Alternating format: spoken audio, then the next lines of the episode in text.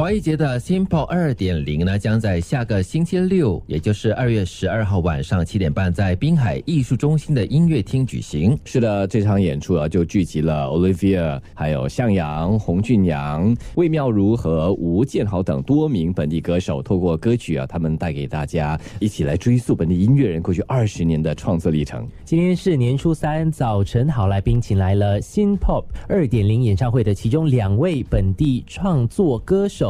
他们是魏妙如，还有吴建豪 Net 两位早。早安，两位。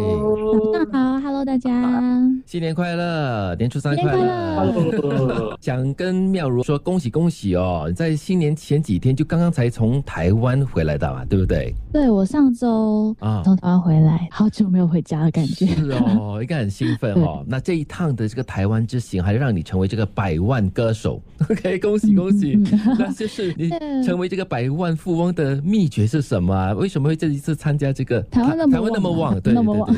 那首先先说一下，那个一百万不是真的是新币一百万，是新台币 一百万，是新币不错，也不错。对对对对，大概是五万块。其实参加这节目主要是因为前年吧，就是制作单位他们就问我说要不要去挑战一下，然后那时我就觉得说好，可以接受这个挑战。然后在这个过程中，其实我也没有想要说自己会一比就比了大概一年多，对，因为它是一个比较常态性的节目，对，赛制也就是你要通过二十关，然后连续二十关都是每一场的最高分的那个卫冕者，你才可以拿到这个一百万。我觉得让我印象最深刻的就是在台湾学台语歌这件事情，嗯，对。因为我平时都是在唱华语流行音乐，对。直到说到那边的时候，他们跟我说，在这个节目上，你需要算是学习台语歌，然后比较可以跟在收看这个节目的观众有一个连接，因为应该是说族群他们会比较喜欢听，所以我那时就开始学习很多。然后也有人说，哎，我真的是那个新台妹，就是新加坡的新台湾的 新台妹啊。对，就用自己的方式去唱台语歌啊，去学习台语歌。嗯，哎，其实我们也知道妙如哈，为了歌唱事业在台湾定居了蛮长的一段时间，大概多久了？去年是第二年，然后今年进入第三因为农历新年对农历新年过后，我还是会有一些工作和演出在那边，所以还是会回去。然后就是第三年了。嗯，为什么两年前就会选择决定去台湾发展呢？其实也是一个因缘巧合哎，因为二零一九年那时我有发行一张 EP，然后那张 EP 刚好叫做《如果搬到你的城市里》。我还记得，就是去交哥的节目做宣传，嗯，他的电台节目。然后那时访谈过后，我记得他就问我说：“哎，你有没有想过说你要认真的来台湾，好好的做音乐这样子？”经过那一次谈话过后，我就在心底面做了一个小小的决定，说我好像真的可以过来。所以就二零二零年在疫情之前，我就过去台湾，然后就是刚好也是有配合的一个合作经纪人啊，然后就在那边。但是展开了这个蛮奇妙的一个音乐台湾之旅哈，是对对对。那建豪呢？建豪也到了台湾去对吗？那是一个什么样的体验？建豪也是因为透过算是 因为我跟妙如就算是很熟嘛，我们好朋友嘛，然后刚好知道妙如去了台湾，然后在那边也有发展的机会，刚好他的配合的那个经纪人就是我之后在台湾发展的时候也一起合作了一个经纪人，所以其实这样算是托了妙如的福啦，有机会去到台湾，认识台湾的杰出的音乐人，还有一些媒体的工作者。嗯，可是你去台湾多久呢？我是从去年二零二一年的三月到十二月，所以待了差不多九个月。哦，所以也是算是台湾新鲜人了。你是新台哥，新台新台妹，新台客，新台客也是啊，对，比较好听，新台客比较好听。是，但是两位觉得当地哈，在台湾的这个音乐创作环境，还有新加坡来说，有什么不同的地方吗？可能在台湾那边，中文流行音乐这个方面会稍微比较多元化一点，嗯，因为可能接受度会在更广，因为主要说可能听中文歌的人又在更多一点，嗯，然后新加坡可能这边是一半一半吧，就有中文有英文，对，可能在曲风上面那边会比较再大胆一点，就是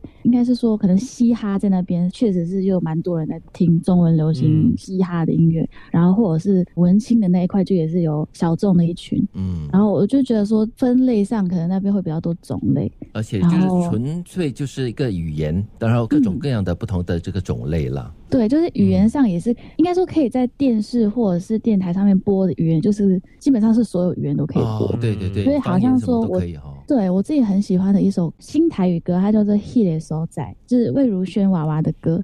然后它就当中有粤语、台语、英语还有国语，就是四个语言在一首歌。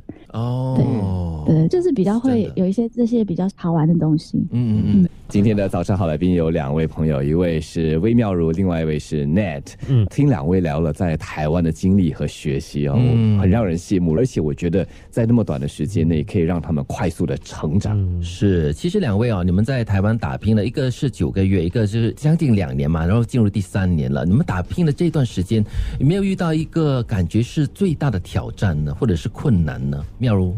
我觉得最没有办法习惯的就是家人不在身边的那种感觉，而且再加上疫情的部分，你会觉得回家好像很困难，就是你要先过各种塞钱，然后可能说来回的那个时间成本和真的是要花的那个钱哦。对，然后就是每逢中秋节啊，还是一些需要团圆的那种节日，你就是突然觉得说你就一个人，然后可是也幸好是我台北朋友他们都会邀请我，就是跟他们的家人一起庆祝这样子。嗯嗯，对。独在他乡为异客那种感觉哈，可以感觉非常的深刻。而且刚才妙如也说了，在台湾哈，就觉得说人和人之间多了一份情感，多了一份人情味，就是不大一样的，对对对。那那呢，你的感触是如何？对我来说，我也算是很新的一个新台客。对，所以其实，在去台湾发行自己的专辑还有单曲的时候，并没有抱着太大的一个什么希望，因为其实当时也刚好是疫情，也非常是很多上下 ups and down，就觉得哎，不懂是不是真的是可以做些什么？可是我就觉得就是带一个平常心，然后到了那边，其实最大的困难就是需要还房租。哦，对对，因为并不知道自己会在那边待那。么久，我本来其实预期是在那边待到五月，然后后来发现到三月到五月两个月，很像有点太短了，无法完成我想要做的一些可能上通告啦，或者是更多表演的机会，所以之后就决定延长到九月。到差不多六七月的时候，台湾疫情就开始爆发了，所以其实有两个月、两三个几乎都是待在房里的。然后当时也住在台北嘛，所以其实台北的那个房租，你们给各位秒真的是非常非常贵。对我来说，如果我不是长租的话，就是可能一年一年的那个合约，可能每个月的话，它的那个租金就更贵。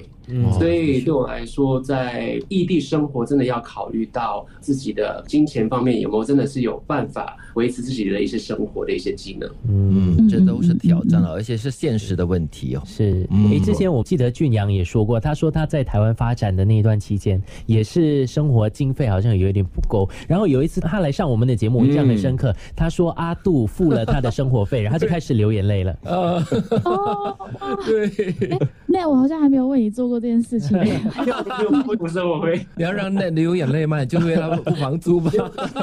我觉得在台湾有妙如这个朋友真的是非常棒。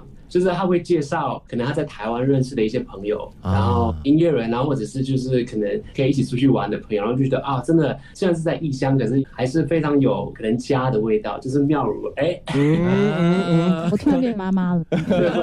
特别是如果在下着雨，然后呢昏昏暗暗的，这个时候街灯下，哎呦，这个人，哎呦，呃，这个街灯下的人就特别会感动对不对？所以街灯下的你这一首歌是不是因为妙如呢 做出来的？不是。你也真够坦白的。刚才我们听到的就是魏妙如 Roof 的《等你回来》这首歌曲，也验证了他在台湾的小小的成绩。因为当中的那一句闽南语，应该练了很久吧？哎，对，就是我这首歌算是第一次尝试把台语的部分放进去歌嗯创作当中。然后他是跟当地的一个旅行单位叫做彰化旅行家一起合作，然后就是推广他们彰化的。旅游，所以你们可以看到 MV 当中，其实我们去走访了很多彰化的景点，然后其实是跟奈一起来，因为这次就是应该是说我在执行这首歌的企划的时候，刚好奈也在台湾，所以就在想说我们可以一起去。当然就是跟我的合作经纪人也是，然后我们就走访了彰化的鹿港，鹿港对鹿港小镇那首歌，对，就是很想到，对对对，然后也有去了那边的有一个彩色雨伞的地方，是叫做卡里善之树。算是一个比较新的景点，他们是专门卖雨伞的，只是说他们就把雨伞这个东西弄得比较漂亮，让大家会想要去那边拍照，然后多了解他们当地就可能在制作雨伞这部分的一些细节、一些过程。程。嗯，对对对。我们现在都没有什么机会出国旅行哈，所以看你的这个 MV 呢，可以感觉就是走了一趟彰化了哈。对对对，我自己也是没有想过说，哎，会去到彰化，因为大家可能会把重点放在一些比较大的城市，像是台南、高雄之类的一个小城市哦，小乡镇这样很可爱啊。对，嗯，彰化比较容易被忽略掉，但是去到那边发现，哎，其实还蛮多当地人在做的一些新的文创的东西。嗯，其实想问两位哦，就是你们觉得台湾歌迷对外来歌手的接受度一般上怎么样呢？就是比较开放的吗？包容度怎么样？样呢？对我的印象是我在台湾，我就跟他讲哦，我是新加坡来，他们哦，你新加坡来的，欢迎欢迎，就会觉得哦，很热情是吗？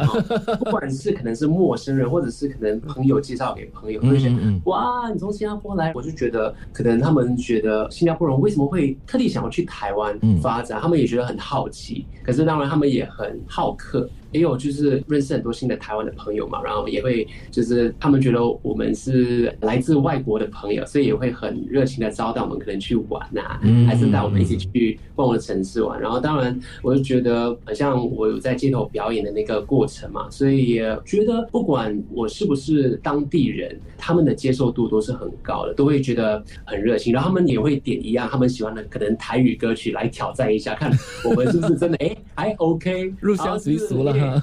对，也叫入乡随俗，所以还 OK 啦。我就觉得就是很感谢有这一段体验。嗯，亚茹肯定更加深刻吧，因为两年的时间了哈。对，我觉得基本上是接受的。然后他们对新加坡都会有一个迷思，就是他们可能知道新加坡，然后也知道说，哎，新加坡好像大家可能稍微比较在洋派一点，因为我们就讲英文嘛。嗯。但是他可能不了解新加坡，所以我很常会听到朋友问我的一个问题，就是，哎，所以你们在新加坡很容易会被鞭刑，是不是？鞭刑，鞭刑，鞭刑，鞭刑，我以为变心，就是谈恋爱的，因为很洋派，所以很容易变心。台湾人蛮喜欢讨论新加坡这一块的。嗯，对，因为他就会觉得说，哎，我们在新闻上看到可能着重都是在这些地方，然后我就会口香糖应该丢垃圾也变形，对对，他们就说，哎，嚼口香糖会不会变形？然后我就需要去更正他们的那个迷思，就说，哦，其实没有啦，就是我们也是一个很美好的一个地方。然后在这个介绍自己的国家给他们的过程中，我自己也应该是说回到初中，然后虽然说人在国外，但是还是会知道说自己来自新加坡，然后。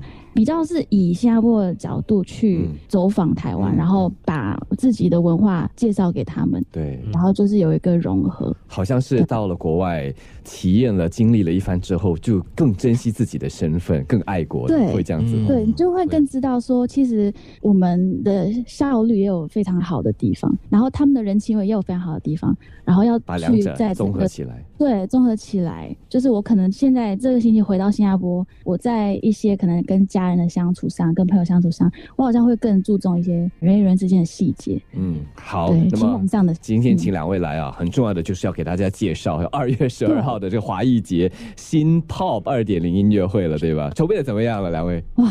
这个我觉得我前几天才刚听到我们 final 的那个我会表演的主曲，然后我非常喜欢哦，就是它是一些很经典，然后可以先小小透露一下是小韩老师的作品，就是他作词的一些作品，对，然后就把它串在一起变成一个主曲，对，经典，但是有些什么新意吗？对你来说？在那个编曲上，编曲哈，就是我们穿插了三首不同的歌，然后整个编曲上会让我觉得，哎，本来是抒情，后面又有点轻快，然后又回到一个比较内心的东西，嗯，就那个起承转合我很喜欢。那你应该也知道你要唱什么歌了吧？应该知道，知道什么歌了吗？这个感觉怎么样？会不会像妙如这样子？我是觉得，呃，这一次新 pop 二点零的那个表演是一个很好，可以再次把很多很好听的。新加坡本地创作、作词作曲的创作，可以再呈现给新加坡朋友听。嗯，所以我会呈现的也有包含小杨老师的歌曲、黄韵老师的歌曲，还有刘伟松老师的歌曲。也是前几天听了那个编曲，然后就觉得哇哦，竟然可以把那么可能我们唱的是五六首歌曲，可以融合的那么那么融合。嗯，对，我觉得哇哦，真的是非常棒。然后当然我会表演的几首歌曲也是我非常喜欢的，所以希望到时候可以带。给大家一个非常不一样的体验。嗯，虽然说刚才那也提到了，把这么多年的这些好歌啊呈现出来，而且这次的舞台上也把很多位的歌手啊同台聚集在一起了。嗯，还有些什么样的期待吗？我觉得就是很多歌手都是还没有实际上非常认识的，然后可以通过这一次的这个演出，有点像是一个大团圆，就再一次把大家聚在一起，然后 catch up 彼此这几年的一些近况。嗯，对我非常期待，就是无论是在台上或者是后台的一些互动。哇，那呢？应该哦，我是非常期待可以有现场的表演，因为当然大家也知道，在新加坡可以有现场表演是一件非常稀有的一件事情，所以这次可以有这样的一个演出的机会。也会希望可以跟新加坡我们很杰出的一些音乐人啊，或者是可能歌手们一起合作，一同把这一份那个音乐呢带给现场的观众。嗯，我们就一起期待啊，这个月二月十二号的华艺节新 pop 二点零音乐会，大家隆重的期待，然后让它隆重登场。也希望你们的演出成功啊，妙如还有呢，谢谢。